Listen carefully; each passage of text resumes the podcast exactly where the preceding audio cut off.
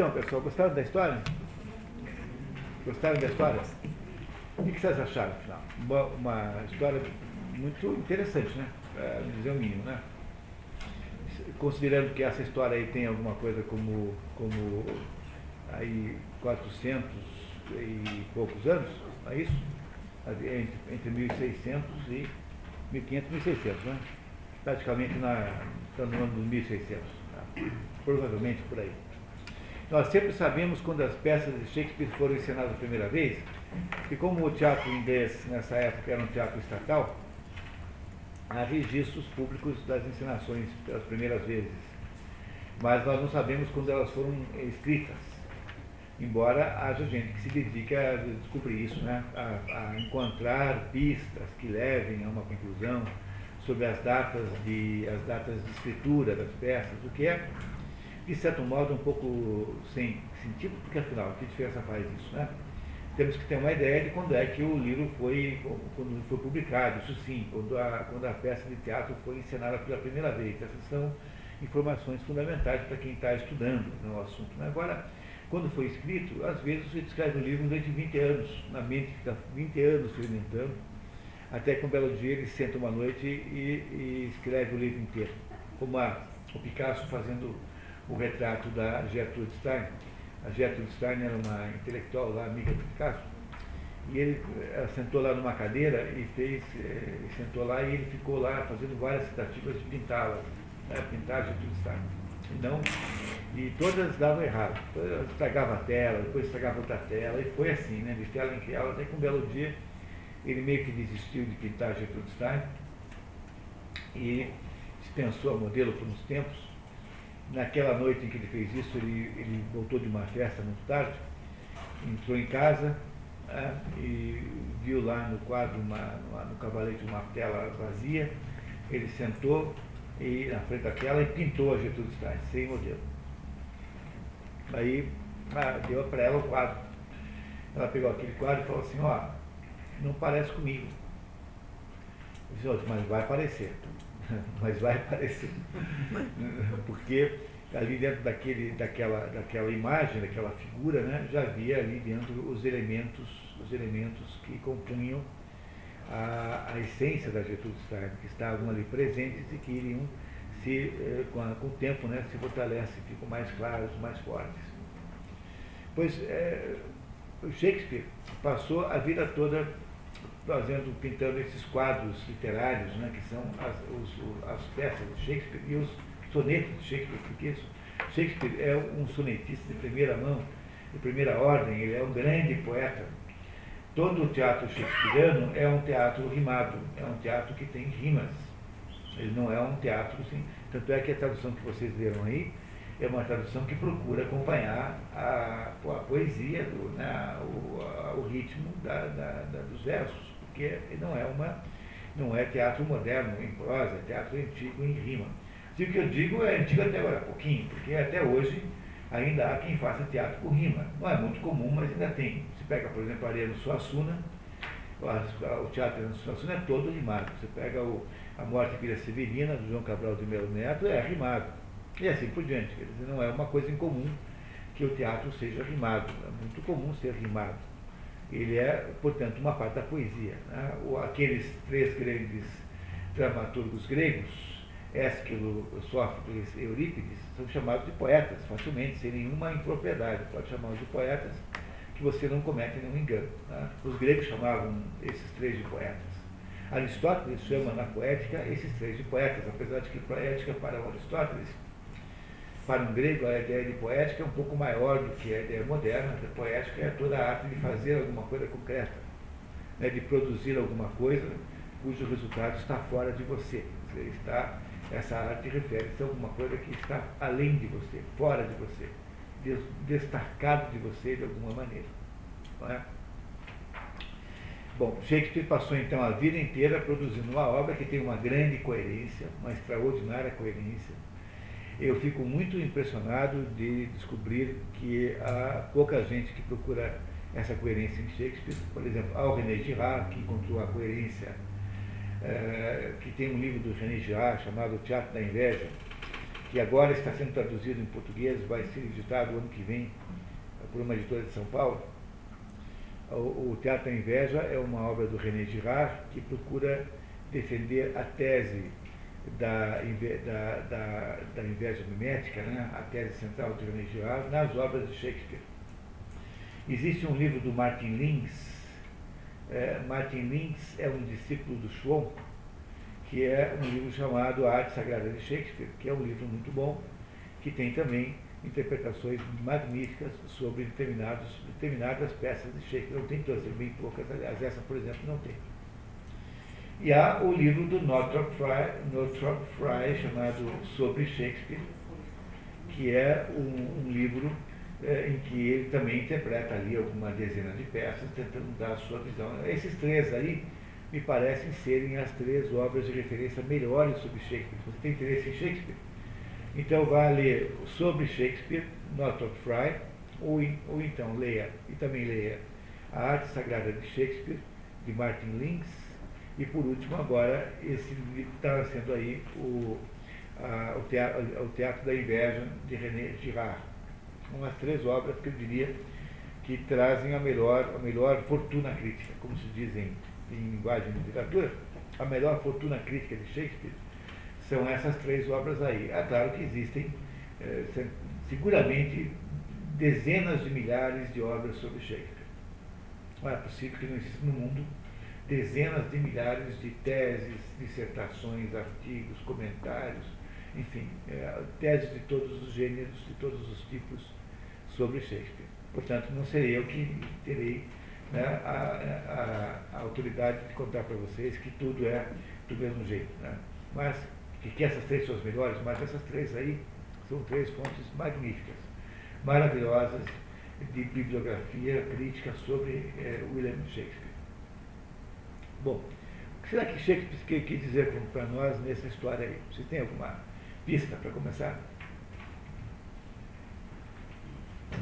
A história parece inverossímil, não é?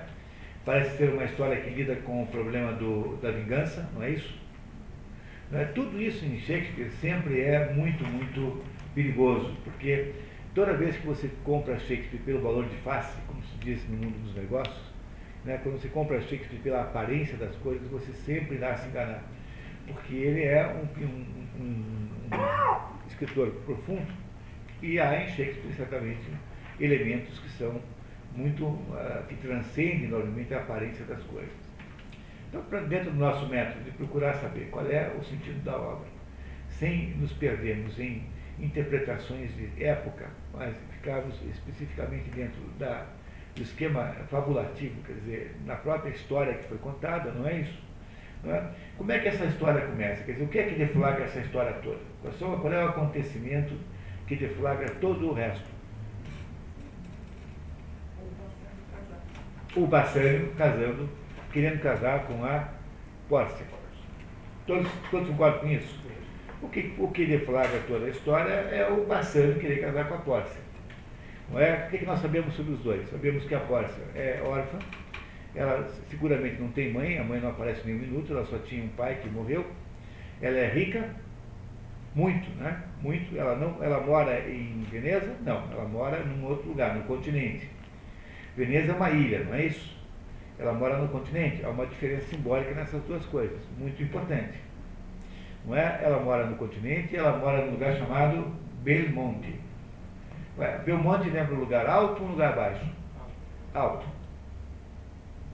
Vocês percebem que tudo isso que eu estou falando para vocês é tudo de uma obviedade uh, chapante, né? Não é isso? É tudo de uma obviedade chapante, não é isso? Não é? É, é, é, tão óbvio que a gente nunca presta atenção de verdade nessas coisas. No nome, por exemplo, do lugar onde ela mora. E essa moça, ela é solteira. Ela é uma moça desejável? É, porque ela é, além de ser rica, ela é muito inteligente e muito bonita, até onde os, os, os testemunhos aí das personagens nos, nos dizem. Não é isso? No entanto, qual é o problema que ela tem para casar? Qual é a condição que ela foi estabelecida para ela casar? Que o, o, o noivo seja aquele que passe por um teste. Não é isso? E o teste qual é? Escolher o baú, a caixa certa. É isso? O cofre certo. Cofre. Essa é a expressão que o tradutor ajudou, é, procurou. Não é isso? Escolheu o cofre certo. Se não me engano, em inglês é uma outra palavra, já vou lembrar qual é. Eu fui atrás disso porque me parecia cofre, talvez uma, uma tradução suspeita, mas não, agora não veio bem ao caso, também não faz a menor diferença. Tem uma tradução que é escaninho. Fala escaninho? É, É, você lembra como é que está em inglês? Casket. Casket. Isso mesmo, está casket lá. Casket é, de modo geral, chamado, o que se chama moderamente de casket é caixão de defunto. Né? É, casket em inglês é, entre outras coisas, caixão de defunto. É? E o sentido de cofre me parecia que pudesse ser analisado assim, mas em princípio foi apenas uma desconfiança. Vamos esquecer esse assunto, não é tão importante. Aí o que nós temos aqui é o seguinte, nós temos uma moça que, que quer casar, mas ela só pode casar se forem cumpridas algumas regras, entre elas a regra de que o noivo é aquele que passará pelo teste da escolha entre os três, os três cofres, o, primeiro de ouro, o segundo de prata, o terceiro de chumbo, portanto, com um grau de riqueza diferente, cada um deles, digamos, apresentado por uma certa, uma certa frase que faz entrever o que é lá dentro. Em apenas um deles existe uma fotografia, uma fotografia não, uma imagem pintada da Pórcia, imagem essa que garante que a pessoa abriu o, o cofre certo. É isso? Vocês compreendem isso? Não é isso? Ela. Quem foi que estabeleceu essa regra? Foi ela? Não, foi o pai. E o fato que foi o pai dela é absolutamente essencial, porque se vocês repararem, há vários pais em, aí em, em, em conflito nessa história. Há inúmeras situações em que pais e filhos estão em conflito. Repararam nisso? Ah, o pai do, do, do, do, como é o nome dele, aquele que, uh, meu Deus, o, ao, ao pai da Jéssica, que é o Charlotte, ao pai do, do, daquele que trabalhava, Lancelot, né? Lancelot, que também está presente. Há vários pais aí em conflito, na verdade, o fato de que os pais estão aí presentes não é, não é uma coisa a, a se deixar de lado, alguma coisa que tem muito valor simbólico. De todos os pais que nós conhecemos, é, qual, qual, é a diferença entre eles? Quer dizer, há alguma coisa nesse pai da, da, da Pórcia que o faz completamente diferente dos outros pais. Esse já morreu. Esse não está no mesmo nível de realidade em que nós estamos. Está certo isso? Muito bem. Esse pai da Porsche, portanto, representa alguma coisa que é transcendente ao nosso mundo. Isso significa também que a Porsche está de alguma coisa orientada pelo pai dela, porque ela pretende cumprir a risca a regra que lhe foi imposta. Pretende. Porque ela, ela pretende tapear a regra quando ela encontrasse o, o marido certo. Ela iria tentar tapear para ficar com aquele certinho que ela queria? Não. Ela aceita a regra que o pai impôs? impôs? Aceita. Portanto, de alguma maneira, podemos dizer que a Pórcia está submetida às leis do espírito? Está. Porque o pai, sob o ponto de vista simbólico clássico, isso não está inventado em Shakespeare, mas está dentro da própria Bíblia, está dentro da própria teogonia é, é, grega, e nós já fizemos aqui a leitura desses dois livros para provar isso, para fazer essa interpretação, não é? O pai representa o espírito.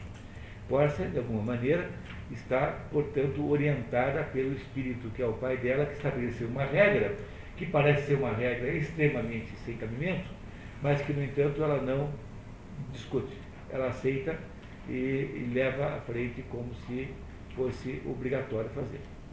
Todos perceberam isso? Está claro isso agora? Ficou claro isso agora? Veja, o que, que eu estou contando para vocês? Nada do que não esteja ah, com a maior ah, clareza estampado aí no, no texto. É isso? Não é nada que eu estou dizendo, eu estou interpretando por minha conta. No fundo, no fundo, está tudo aí na cara. Não é isso? Muito bem. O que, que nós podemos dizer do Bazânio? Nós, nós concordamos já que eu, essa história começa porque Pórcia e Bazânio pretendem se casar. Quer dizer, ambos pretendem casar-se. Em princípio, é, não um com o outro, mas depois, em seguida, um com o outro. Sabemos do Bassani. O Bassani parece estar sendo orientado pelo pai dele. Não, mas tem tipo um. é, parece que adota, né, o Antônio. O Antônio tem uma certa paternalidade sobre ele, não é isso? Não é? Mas essa paternalidade tem sido responsável por alguma, é, é, digamos assim, por alguma, alguma, alguma é, excelência de, de, de, de, conduta do Bassani. O que nós sabemos sobre ele? Sabemos que ele é um sujeito que tem uma vida desregrada, gastador, que vive mais ou menos às custas do outro, porque ele né, já tinha pedido dinheiro emprestado para, para o Antônio várias vezes, e que poderia se imaginar, na pior hipótese, até mesmo numa hipótese, digamos, numa hipótese muito, muito audaciosa, poderia se até imaginar que ele seja uma espécie de explorador do outro, não é? Podia-se até imaginar isso. Não estou dizendo que isso seja tipificado claramente aí, mas um intérprete, digamos, mais audacioso poderia até imaginar isso, que o Basânio, mais ou menos, é, é, explora o outro motivado pelo fato que o outro gosta dele de alguma maneira. Se eles têm ou não têm alguma coisa além de relações platônicas, é, se é que de fato tem alguma relação platônica, isso nunca fica muito claro, né? Isso, há uma insinuação disso, é uma insinuação parcial, mas também sabemos que ele não é nenhum mau caráter, mau caráter. Ele é um sujeito que tem uma, digamos, uma, uma vida que não é uma vida muito, muito, muito organizada, não é uma vida muito regrada. Digamos que ele tem uma vida um pouco irresponsável. Parece que se pode dizer isso bastante. Dá para dizer isso? Então você tem de um lado um sujeito que está associado, digamos assim, mais à terra, não é? Isso, mais à terra, e tem do outro lado um alguém, uma mulher que está associada mais ao céu. Não parece que isso é uma conclusão legítima a fazer dessas duas personagens centrais? Parece, né? É, acho que ele está mais, ele está totalmente associado à Terra. Né? Ele é associado à Terra, porque é, ele tem o sujeito. Que era a riqueza da mulher, né? Muito bem. Então, supondo, vamos supor que ele tenha, o primeiro impulso é a riqueza da mulher, porque ele está pensando em arrumar a vida com esse casamento. Não é? Ele nem conhece a mulher, ele nunca viu na vida. Logo, ele tem um interesse material nisso. Não é? Supondo que haja assim, digamos, supondo que haja, eu, eu estou insistindo para a gente não ficar com essa coisa desse caso aí homossexual como, como, como, como, como base do, da interpretação da história. Né? Mas supondo que haja aí uma, uma, uma insinuação disso, que parece que Shakespeare de fato a faz, ele de fato faz alguma insinuação, para ser bem sincero, supondo que isso exista, não é? Essa relação homossexual não corresponderia, digamos, a uma situação mais carnal terrestre ou uma situação mais espiritual celeste? Mais espiritual celeste, não é isso? Mais, mais carnal terrestre, não é isso? Não é? Portanto, aí você tem nitidamente uma situação aí de um contraste muito grande de, de, de estados de existência, porque a Pórcia que está naqueles, né, que vai procurar um marido, quem dos dois parece estar mais feliz num ponto de vista, digamos, amplo da palavra feliz? A Corsa ou o Bassani? Em torno do Bassani e do Antônio é uma certa tristeza. Né? O Antônio, então, encontra-se terrivelmente triste, deprimido e triste. Mas o que, que o Antônio é? O Antônio é um mercador. Não parece um sujeito que passou a vida lidando com coisas materiais, concretas, embora ele seja cristão. Ele tem ali alguma transcendentalidade. Ele não é um sujeito é, material como é Shylock. Shylock não pareceu para você um sujeito material? Completamente material? Nós não poderíamos mesmo dizer, se vocês fizessem um pouco de sua imaginação, que a Porça e o Shylock são como se fossem dois extremos bipolares da história. Enquanto a Porça representa, digamos assim, uma tentativa de elevação, cumprindo aquele projeto que o Espírito lhe encomendou, não é? O Shylock representaria uma tentativa, não é uma tentativa, enquanto a, a, a Tosa representaria uma pressão para cima, uma espécie de, de, de, de pulsão para cima, o Shylock não representa uma pulsão para baixo. Dá para imaginar isso? Sem cometer grandes eh, aqui, arbitrariedades interpretativas? Não, dá para imaginar isso, né? De modo que, embora a Pórcia vá casar com o Barsênio, ela não é exatamente a antípoda do Barsênio. A antípoda, digamos, simbólica do, do, do, do, da Pórcia é o Shylock. Que sabemos o Shylock, sabemos que ele é judeu, que ele vive de, de emprestar dinheiro, que é discriminadíssimo, que é criticadíssimo pela sociedade de Veneza, apesar de cidade de Veneza ser uma cidade de comerciantes, o que é uma coisa muito estranha, muito original. Veja, é uma sociedade de comerciantes. Quem será inocente nesse mundo? Né? Quem não terá molhado um pouco o trigo para ficar mais pesado? Né? Quem não terá feito isso ou aquilo? No mundo de comércio, né? quem, se, quem pode trazer para si uma, uma dar-se a si próprio um atestado de honestidade absoluta é muito improvável. Então há uma certa hipocrisia em torno do, da situação do, do Shylock. Isso o Shakespeare reconhece, porque ele, de fato, deixa claro aqui que há uma certa perseguição aos judeus, ao Shylock também. Tá? Quer dizer, há uma certa. Ele tem uma certa. Ele, em alguns momentos, o Shakespeare mostra uma certa empatia a Shylock mas essa empatia não, não é capaz de, de, de, de vencer e substituir uma grande antipatia que no fundo ele demonstra. Na certa, achei que estava devendo algum dinheiro lá para um, um, um judeu lá. É muito provável que seja até uma coisa dessa, que deve ter feito com que a mão ficasse mais pesada na hora de escrever. É possível, é possível, né? por que não dizer isso? Né? Sempre é possível. É? Até agora temos raciocinando certo? Parece que vai ficar fazendo sentido. Não é? Portanto, temos aí o, a nossa história, portanto, já tem uma polaridade, uma, uma, um contraste polar, temos dois polos, o polo alto é da Pórcia, que está, que está obedecendo às leis do céu, digamos, as leis do espírito, que é o pai dela, que, está, que representa o espírito, e do outro lado nós temos o, o Shylock, que representa, no fundo, no fundo, as leis das mais, dos mais abismos, dos maiores abismos humanos, que é a, a vingança, que é o ódio. É isso, é isso que o Charles representa, os abismos. Há claramente uma polaridade positiva no alto, a Costa representa, e uma polaridade negativa embaixo, que é o Charles. Por mais que nós tenhamos empatia pelo Charles de alguma maneira, e se você pegar aí essas versões modernas aí, em que os autores politicamente corretos se, se esforçam por minimizar, digamos, o, o, o a, a o judaísmo perverso do, do Shylock, digamos assim, o judaísmo é, é, é literário, né, esquemático, mesmo assim, é, vocês é, têm que, há de concluir que Shakespeare tinha aí mais antipatia do que empatia, sem dúvida nenhuma.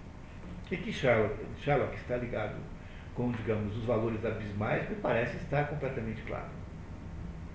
Reparem também que a condição pela qual, a razão pela qual o pai da, da porta estabeleceu aquele, aquela, aquela prova é que assim, está dito isso literalmente lá no início, tá?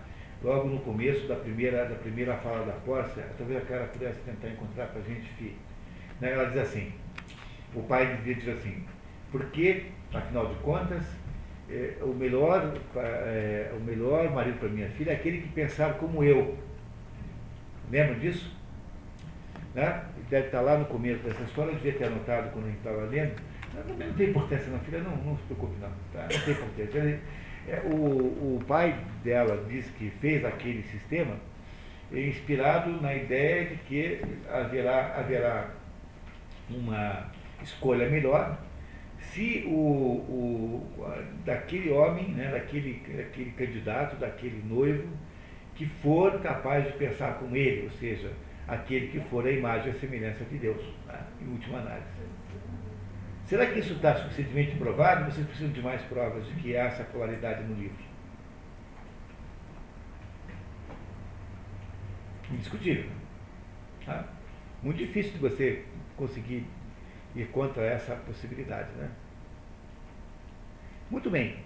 Portanto, o que acontece aí, não é, na nossa história, é que se você tem uma polaridade que coordena, né, que, que comanda toda a história, uma polaridade que de alguma maneira é, absorve a história toda, é essa polaridade que marca o Talveg, né, por onde as coisas acontecem. O rio passa pelo é, Talveg, né, por aquele, aquela depressão no fundo do vale, não é isso? É esse fundo de vale que vai orientar as ações dramáticas da, do mercador de Veneza.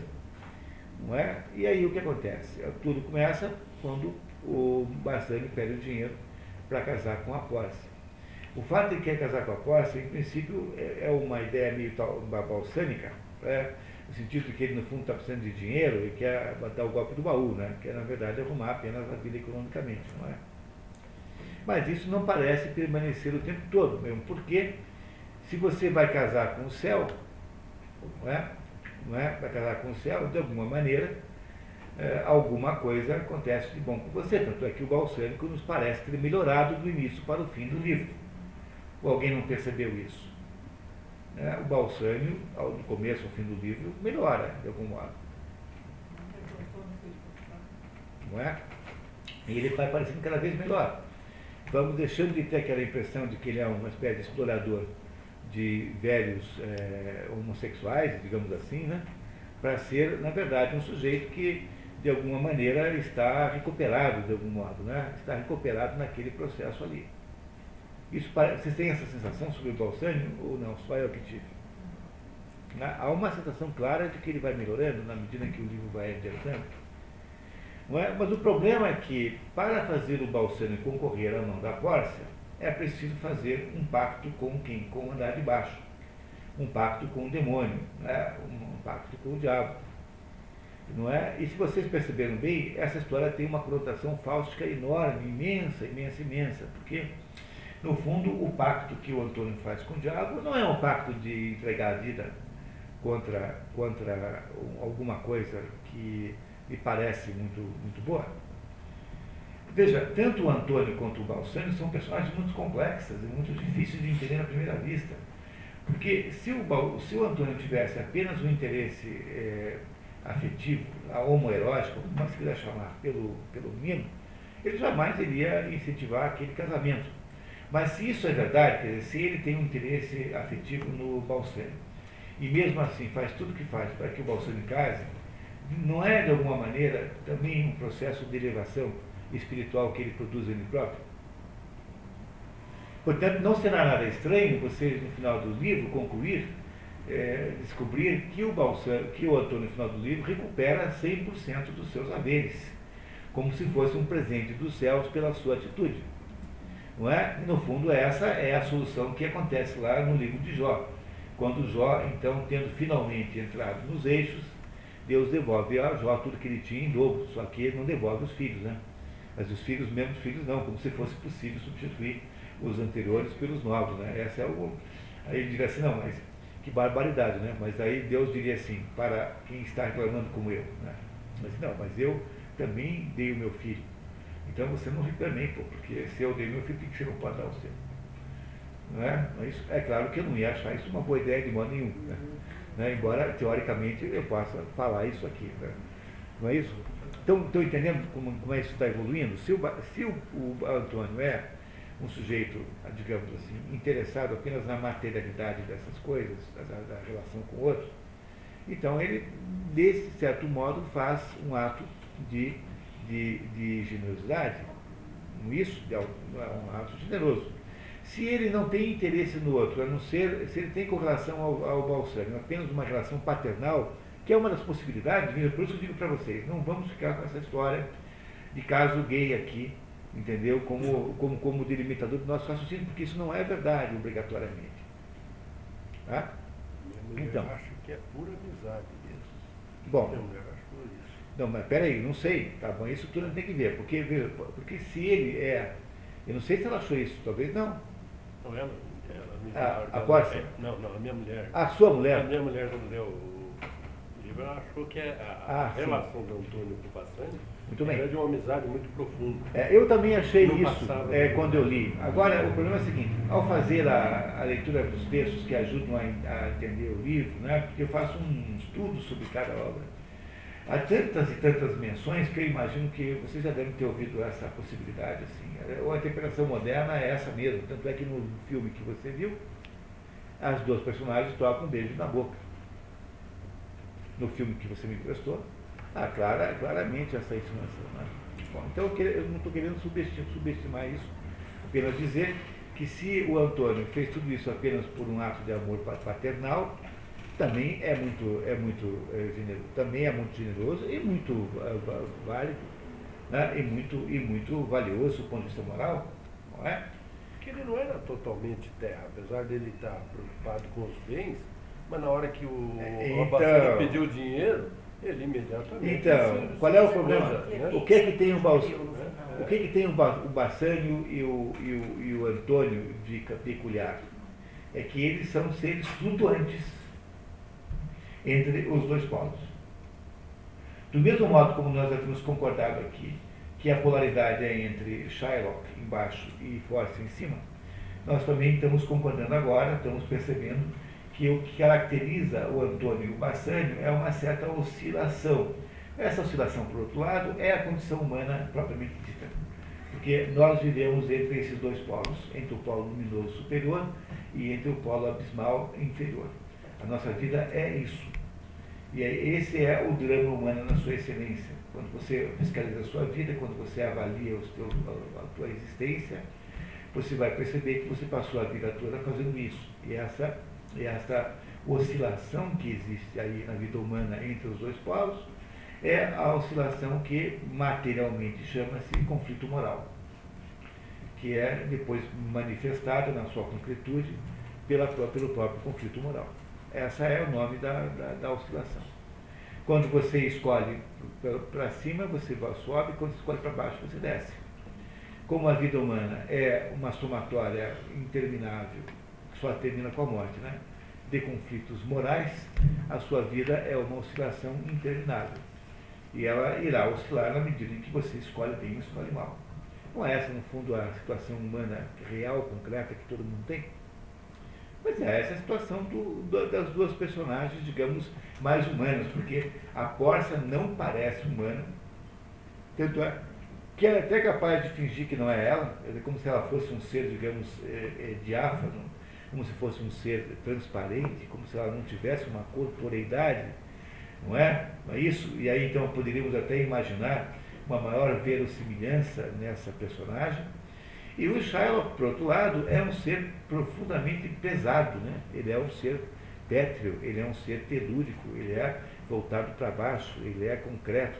Ele, ele, é, ele, ele foi capaz de negar um ato de compaixão uma compaixão, né, que afinal de contas é muito contundente. Enquanto o, o, o, o Shylock parece mais com uma espécie de demônio, e não há dúvida de que o, o negócio que é feito entre o Antônio e ele é uma espécie de pacto demônio, não é? A Apósia parece, o, o, o Bassano parece, o Apósia parece um ser angelical. Ou você não tem essa impressão? Estou exagerando. Parece possível interpretar isso assim? Mas, mas como é que, é, falando no sentido que o Antônio está é, procurando alguma elevação através desse, desse casamento aí, né, ele muda essa, essa, essa, essa percepção das coisas, como é, que, como é que ele chega então no demônio? Né? É porque uma possibilidade de, de é que ele, ele não está procurando elevação, ele não está procurando elevação, ele é oscilante, né? Então ele oscila entre cima e embaixo. Uhum é que ele não entende que ele fez o pacto com o demônio. Tanto é que ele o faz de modo meio responsável, assim, não, vamos lá, tal, não tem problema. Porque todos os pactos com o demônio são feitos assim. Se vocês lembrarem do Fausto, Fausto 1, o Fausto faz um pacto com o demônio no Fausto 1, que nós já vimos aqui, acho que há dois anos, nem, mais como foi. Não é? O Fausto faz o pacto, porque ele fala assim, é impossível você conseguir me, me fazer dizer, é, como é que ele tinha que dizer mesmo? Era assim, é, que, que bonito, né? É, estou satisfeito. Né? Oh, que bonito, estou satisfeito. É impossível se conseguir fazer isso. Quer dizer, o pacto com o demônio é feito, sobretudo, porque o sujeito não acha que pode perder. Por isso é que esse sujeito faz um pacto desse, faz um negócio desse com o Shylock, que é um negócio suicida, porque é igual a você dar a sua vida é, contra aqueles 3 mil ducados que, que fez o Antônio? Vendeu a sua vida por 3 mil ducados, porque ele achava que não fosse capaz de cair. Porque, afinal de contas, o, Antônio, não sei se é a impressão que vocês têm, mas a impressão que eu tenho dele é que ele é mais, mais positivo do que negativo. Quer dizer, ele pode ter lá seus defeitos, Mas ele é, aparece um bom sujeito, né? É um bom sujeito, né? Com toda certeza. Não é isso? Que é um bom sujeito. Uma outra hipótese para explicar a tristeza do Antônio, que é a hipótese não homossexual, é a hipótese de que ele, quer dizer, não homossexual não, não da não frustração amorosa, né? Porque ele não é triste porque ele é homossexual, mas porque ele está frustrado com a perspectiva de perder para sempre o Basani. Mesmo que fosse uma relação, digamos, é, apenas é, platônica, não é? Uma outra hipótese é que ele é um sujeito que está, de alguma maneira, deprimido com a, com a incapacidade de entender o que está acontecendo. Quer dizer, é um sujeito deprimido pela própria circunstância econômica em que ele vive. Dizer, a, aquela vida que ele tem de viver naquela oscilação é uma vida meio deprimente, porque acaba não fazendo mais sentido nenhum. Talvez o Antônio seja só um sujeito maduro que tem uma sensação de perda de sentido da vida. Essa é uma outra possibilidade. Diga, Bruno. Eu tenho uma outra hipótese. Assim, o Antônio ele era um mercador, né? então ele passou a vida inteira, de certo modo, correndo atrás de dinheiro. É. Ele não casou, não teve herdeiros, não teve filhos, então me parece meio natural que ele lá pela faixa dos 50 e poucos anos, vendo que a morte já estivesse mais ou menos próxima, vendo que aquilo que ele que ele esteve a vida inteira, que são as coisas materiais, as riquezas, ia ter um fim. E a vida dele, de certo modo, ia acabar totalmente sem, sem que passasse para outras, outras pessoas, né? para um filho. Então, Bom. me parece que ele viu no, no Bassani, que também é um sujeito material, uh, ele mais novo. Parece uma relação fazer, ou seja, ver nele uma si possibilidade mesmo. de projeção. Então, daí ele pensar, até por isso ele ajudou tanto no matrimônio do Bassani, porque ele pensou, para ele não, não levar uma vida igual a minha, acabar com o meu está acabando, eu vou ajudar ele a, a fazer, se elevar um pouco mais. Ok, essa é uma possibilidade também, eu acho que tem um certo sentido também. Agora, veja, seja qual for o caminho que nós possamos pegar aqui, a verdade é que este, este Antônio faz um ato de grande mérito moral. Não é? E esse método de grande mérito moral, naquela nossa curva de oscilação, vai para onde? Vai para cima, né? e não para baixo. Não é isso?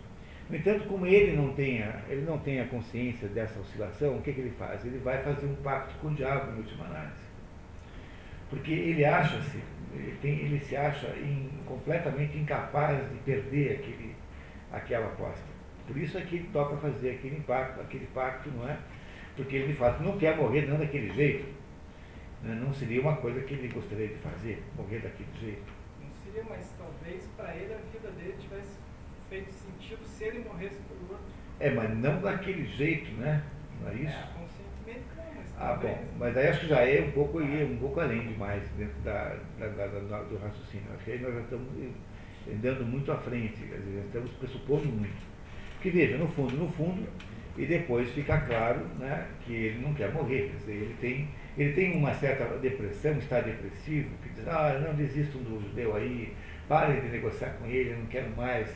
Aí sim me parece que isso teria sentido, dizer, como se ele estivesse dizendo assim, olha, eu quero transformar a minha morte num sacrifício por você. Como um sujeito que não obtém, então, aquele amor, mas morre com, tendo feito o sacrifício por um amor impossível.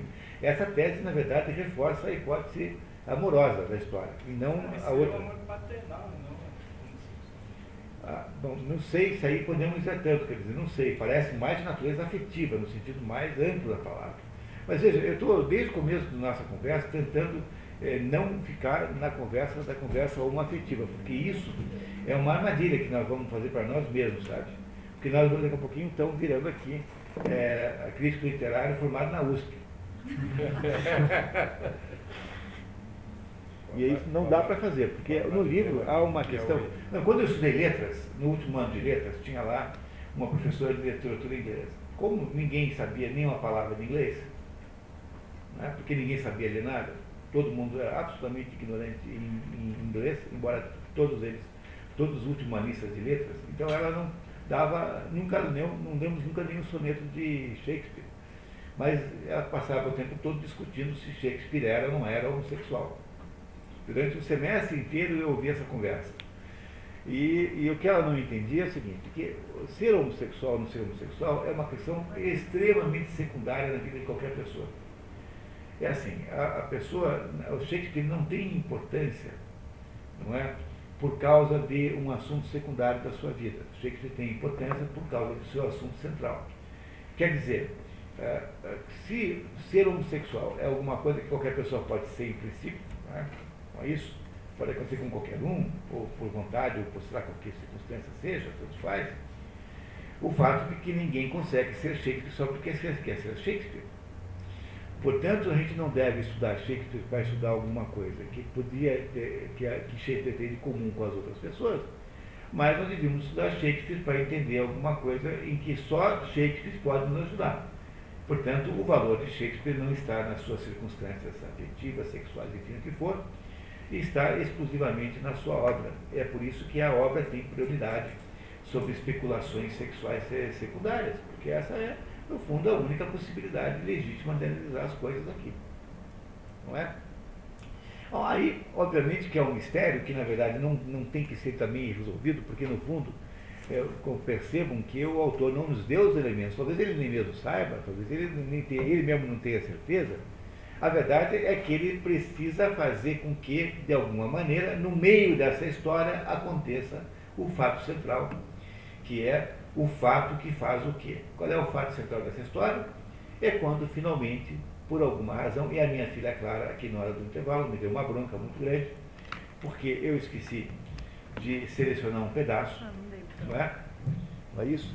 E esse pedaço aqui está na página 88, e eu vou pedir para minha filha Clara Lei, que é a nossa leitora, que é a conversa que há entre a Pórcia e o, e o Balsânio antes dele abrir a caixa, quando ela está com medo de que ele abra errado. Né?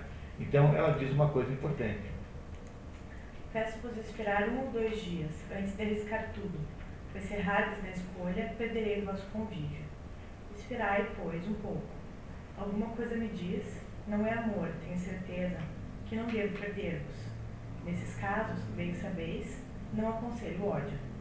Receando ser por vós mal compreendida, muito embora só fale uma donzela com o próprio pensamento, desejara que um mês ou dois ficar aqui pudesseis, antes de arriscar tudo por meu nome. Poderia ensinar-vos o segredo, mas ficar perjura, o que não quero. Poderei, pois, perder-me.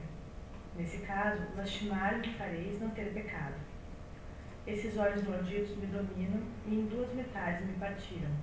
Uma já vos pertence, a outra, que é vossa, minha quero dizer, mas sendo minha, vossa é também, ficando eu toda vossa.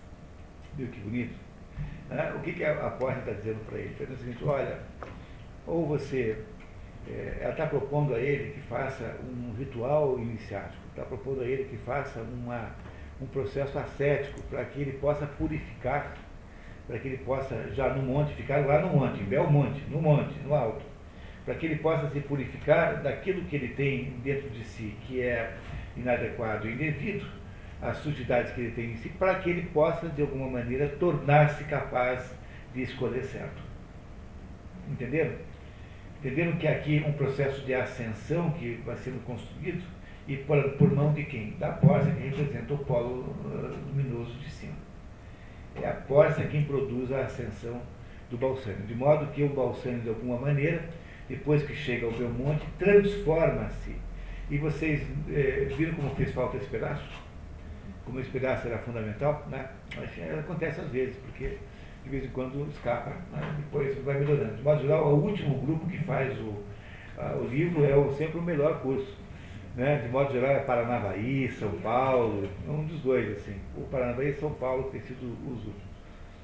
Né? E aí, né? E aí, né? E aí o primeiro tem esse defeito. Você vem sempre o livro em primeiro lugar, mas em compensação pega toda essa porcalhada de defeitos que tem na primeira vez, que é natural, né? Erro de português, erro de vírgula, coisas horríveis. É? E aí então você tem. Então o que você vê é que na medida que o Balsânio chega em Belmonte, ele de alguma maneira se transforma. E se transforma, e essa transformação, que é, digamos, selada com a escolha certa, é selada simbolicamente com aquele anel. Aquele anel é o quê? É o símbolo do casamento entre o quê? Entre o que que esses dois representam? A porta não representa o espírito, Ela representa o espírito, sim, por uma analogia, mas ela representa o que? No fundo, ela é, ela é terrestre, ela é viva, ela é real, ela também tem bens, ela também é rica. Ela representa aquilo que eu já contei para vocês muitas vezes, que se chama o desejo legítimo. O desejo humano legítimo frente ao espírito. E o Pausânio representava, eh, antes de se transformar nisso que se transformou, o desejo terrestre ilegítimo. Começa com a ilegitimidade do desejo apenas econômico. O desejo econômico puro e simples é ilegítimo, apenas por si próprio, porque ele será provavelmente moralmente é, inadequado na medida em que, se não houver uma legitimidade moral que o supere, como é que você faz para é, justificar a sua fortuna? Não é, não é possível fazer isso. Esse, esse selo é, que há com, a, com o anel essa, esta, esta conjugação que o anel proporciona é a conjugação do desejo terrestre legítimo com o desejo terrestre legítimo, agora legítimo de Bacene. Portanto, é uma, uma espécie de pacto celeste. Compreenderam isso? Que é isso que representa este pacto, é para isso que tudo foi. Shakespeare nos preparou para entender isso, nos mostrando a situação então lá daquele pai que vai procurar o filho e não encontra, não é? O Gobo, o Gobo procura o filho. E encontra o filho e não o reconhece, porque o filho havia se descaracterizado com tanta intensidade, o filho havia perdido tanto a imagem e a semelhança do pai, não é, não é a coisa mais óbvia do mundo, que é isso que está dizendo ali? Não é? O filho perdeu a imagem e a semelhança do pai com tanta é, dramaticidade que o Gobo não reconhece o próprio filho. É verdade que o corpo tem problema de visão, mas mesmo assim. E aí, para melhorar, tornar as coisas muito mais claras, o filho declara: o, o, o seu filho morreu. De alguma maneira, havia morrido de verdade. Mas para que o filho, como é que chama mesmo?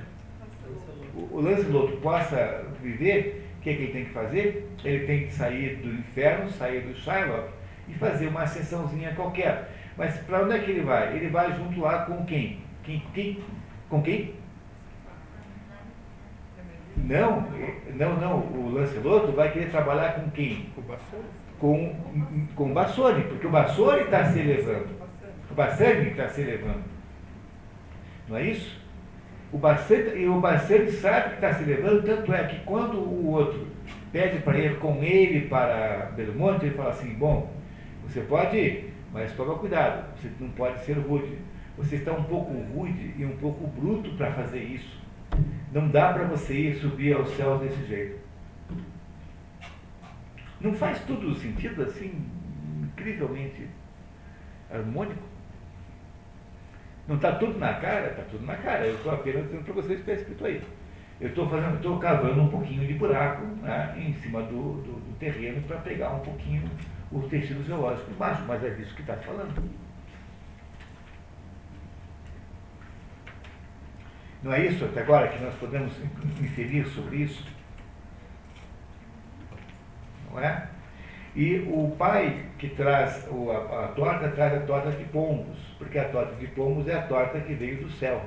Os pombos são animais celestes. E essa torta de pombos ele ia dar para o empregador do seu filho, Shylock. Ele não sabia que se tratava de um sujeito é, tumular, né? O Shylock é um sujeito tumular, abismal, né? Isso que é o Shylock é. Tumular e abismal. Não está fazendo sentido?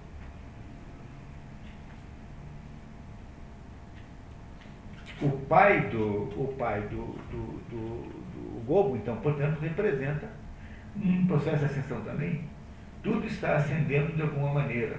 Pelo quê? Pela força atrativa que tem a posse.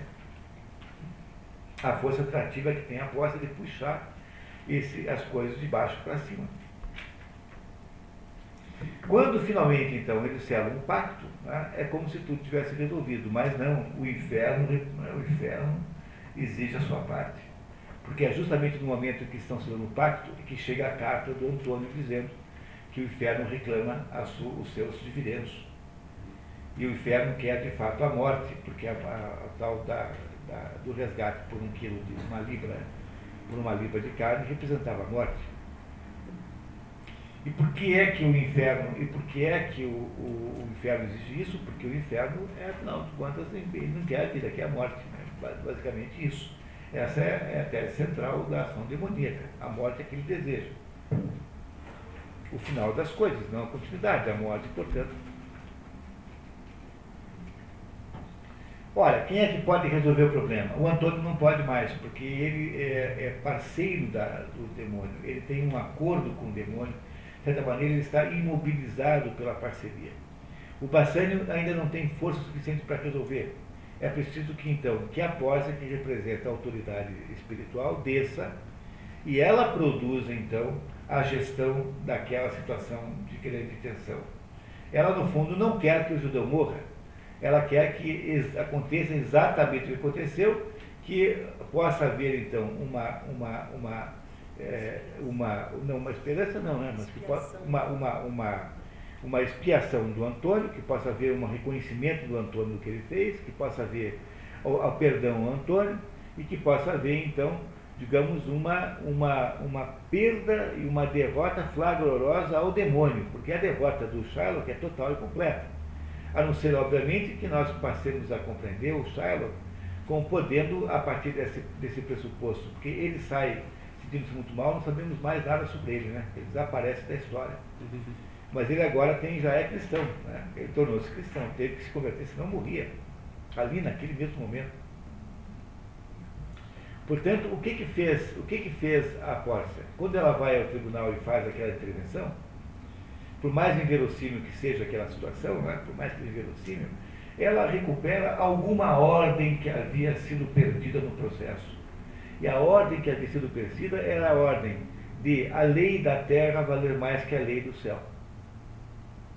Não é? Porque era isso que o Sherlock dizia, que as minhas ações caem, caem sobre a minha cabeça, quer dizer, se eu estou cometendo um erro perante o céu, eu quero ser depois punido por isso mas a lei que iria presidir aquilo tinha que ser invertida, mas ela não podia ser invertida com a quebra da ordem da terra. Então o que, que se fez? Fez uma manobra jurídica para que então pudesse haver uma situação tal em que a ordem do céu pudesse interferir na ordem da terra. Que, que é essa interferência? É a anistia que dão lá para o judeu. Porque, em princípio, o Shabbat teria que ser morto. Né? A, a, a pena seria a morte. Com isso, o que ele fez? O ato de clemência é aquele ato que faz, e a Pórcia faz aquele primeiro discurso da Pórcia, conta exatamente isso, do começo ao fim, mostrando que há uma ordem mais alta do que a ordem da terra, que é a ordem do céu.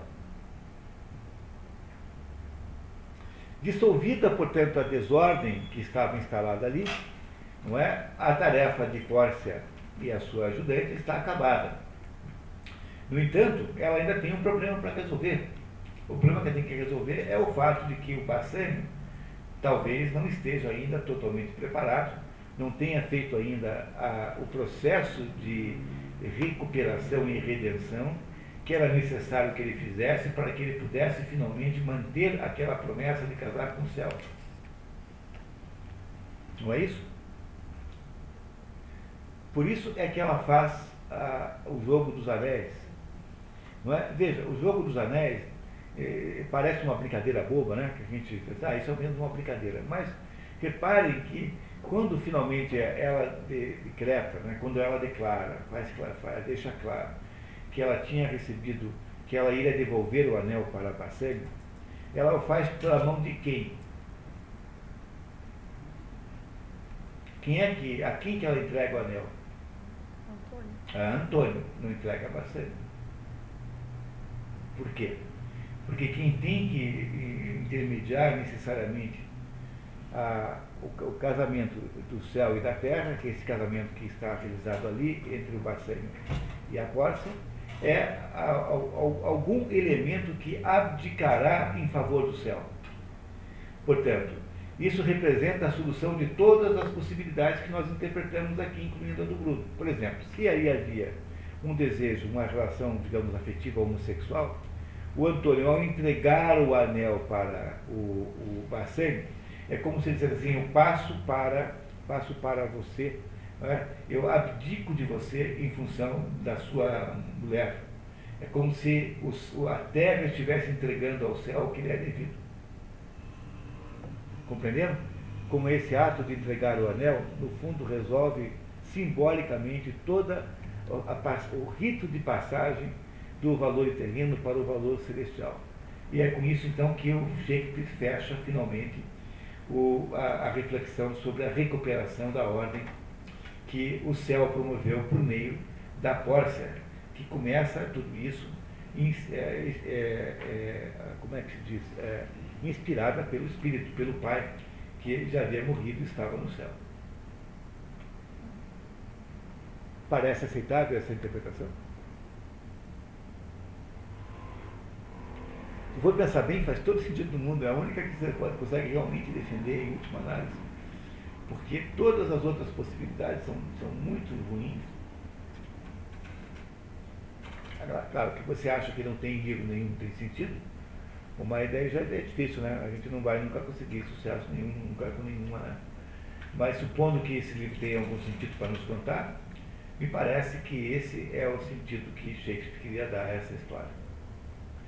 Essa história não tem absolutamente nada diferente da Tempestade, não tem nada diferente de Hamlet, não tem nada diferente de Hotel, são todas, todos os livros contam a mesma história. Porque é isso que Shakespeare achava do, da vida e do mundo. A obra de Shakespeare é uma obra voltada para arrumar o que está torto, é uma obra voltada para recuperar a ordem perdida. E quando ele, no final da tempestade, joga os livros na água, né, o Próspero, né, joga na água o seu livro de bruxarias, diz assim, agora eu vou embora e, e, pede, que o, pede que o público o libere, um dos mais emocionantes momentos da dramaturgia, né, que o público libere para ir embora, embora largar sua, as suas bruxarias e ir embora, porque agora ele não tinha mais nada a dizer. Ele já tinha dito tudo que ele achava que precisava. E disse realmente tudo com uma competência extraordinária, com um jeito incrivelmente extraordinário de contar. Shylock, que é literalmente alguém associado ao demônio, se não é convertido de verdade ao cristianismo, porque isso a gente nunca sabe, né? não vai poder supor nunca, pelo menos é completamente neutralizado. Né? O que aconteceu aí com Shylock foi neutralizado, porque a argumentação jurídica da, da Pórcia vai neutralizando. Ah, é? Não, aqui também não dá para ir, porque aqui você cai nesse lugar. Todo, todas as, as, as, saídas que ele procurava, ela ia quebrando, quebrando, quebrando, de modo que aí o demônio fica neutro, ele fica incapaz de produzir ação.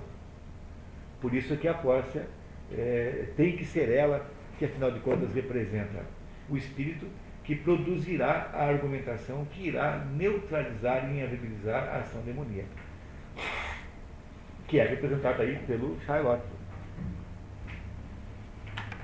Pois não, Jorge? O, o, ali no, no, episódio do Shylock, apesar de ser toda essa ele tem um cuidado muito grande com a filha dele. O que ele quis dizer? Ele tem cuidado com a filha, mas esse cuidado com a filha dele, né? Quer dizer, ele tem cuidado com a filha. Tá? Mas porque é uma personagem humana também, né? Mas ele mistura a. a, a o, veja bem, ele, ele tem muito mais interesse na vingança do que no destino da filha. E ele, tá, ele lamenta muito mais que o dinheiro surgiu, ele lamenta com igual quantidade de mágoa o desaparecimento do dinheiro e o desaparecimento da, o desaparecimento da moça. Ou seja, ele tem, portanto, uma ambiguidade muito grande com relação a isso. Não é? A ambiguidade dele é enorme, total. Ele é um demônio, é? mas ele, na, verdade, é um demônio simbolicamente, porque eu estou colocando no polo inferior. Mas, no fundo, ele também é uma personagem humana que também tem as suas humanidades e tem um pouco de razão também. Não é isso, quer dizer, tem alguma porção de razão, não está também totalmente errado, ele tem também razão de ser, ele é muito maltratado. É o relógio quebrado. Não é? O relógio quebrado também tem está certo duas vezes por dia.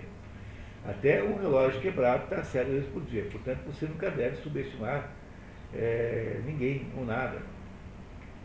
Não é isso? Mas a, a, a, perspectiva do Shylock é uma perspectiva demoníaca, com toda clareza, ela é satânica. Não parece isso? Tem uma frase aqui na folha 2, bem no final, que apóstolo conversa com a sua dama de companhia. A superficialidade chega mais cedo aos cabelos brancos, mas a mocidade vive mais tempo. Bom predicador é o que segue suas eu acho que não tem importância no contexto, são assim, é, foi apenas uma maneira do Shakespeare nos dizer que essas duas aí não eram duas fulaninhas que ficavam só lendo a fotonovela contigo. Entendeu? Que eram, que pessoas eh, que tinham também uma, uma atividade intelectual, que não eram apenas duas mocinhas bobinhas, é a maneira como Shakespeare nos melhor, melhora a nossa visão das personagens, dá mais peso às personagens ali. Eu, me parece que essa é a explicação para isso, porque na verdade vocês são um pedacinho, né? E as outras conversas não parecem ser assim muito consequentes também, pelo menos eu não descobri. que mais, pessoal?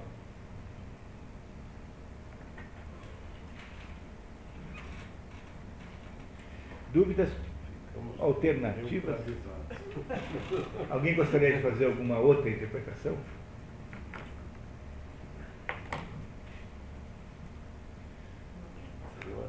Muito bem.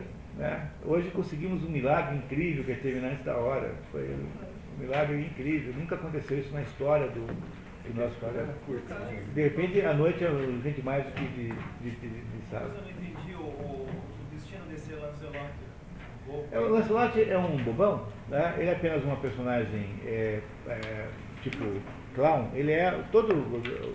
Sempre tem nas peças de Shakespeare um bobo da corte que é, que é um próprio, propriamente assim, ou alguém que é embobecido, porque Shakespeare precisa deixar o teatro divertido para ter risadas, o pessoal rir, porque é uma espécie de diversão popular o teatro.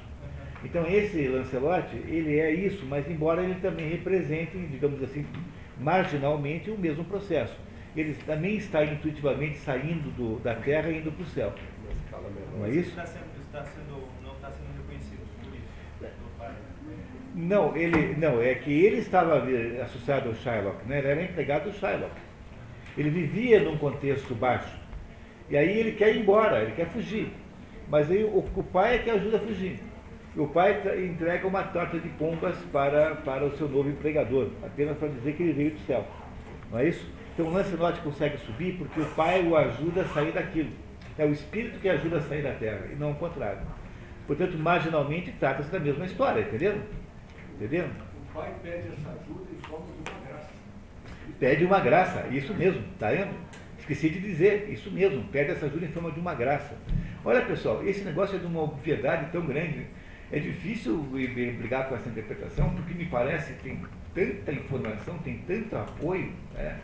É, é, a, gente, a gente não presta atenção nas obviedades do texto. É que isso é Shakespeare. Shakespeare é assim, é extremamente é, é expressivo. né? É isso, pessoal. Então, queria agradecer muito vocês terem vindo aí, muito obrigado. Queria agradecer a, a Patrícia, que é a pessoa que cuida de toda a parte de estrutura aqui do nosso curso. Agradecer muito a Denise, que faz a nossa programação visual. Agradecer a minha filha Clara, que leu muito bem, como sempre, muito obrigado. Agradecer vocês que vieram, ao SESI, que proporciona a existência desse curso. Muito obrigado a todos. Quem puder, amanhã, amanhã não, amanhã temos nosso curso da Ilíada, né, o grupo da Ilíada, não esqueçam, por favor, os que fazem comigo o grupo de leitura da Ilíada. E, na, e, na sexta, e no sábado temos aqui nesse mesmo local, às três e meia da tarde, o livro Seis Personagens em Busca de um Autor. Não percam, é muito divertido, é bem bom, bom. Não percam de jeito nenhum. Até lá, né? Muito obrigado. Tá? Ah.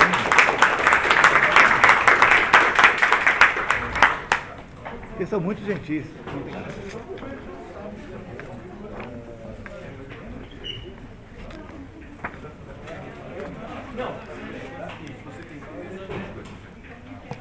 Eu, pra esclarecer finalmente as coisas, não ficou dando a impressão que eu tava defendendo a hipótese da homossexualidade. Não, né? não, não, não, Parecia, eu tive a impressão que o Antônio é estava primeira, querendo. a primeira vista sempre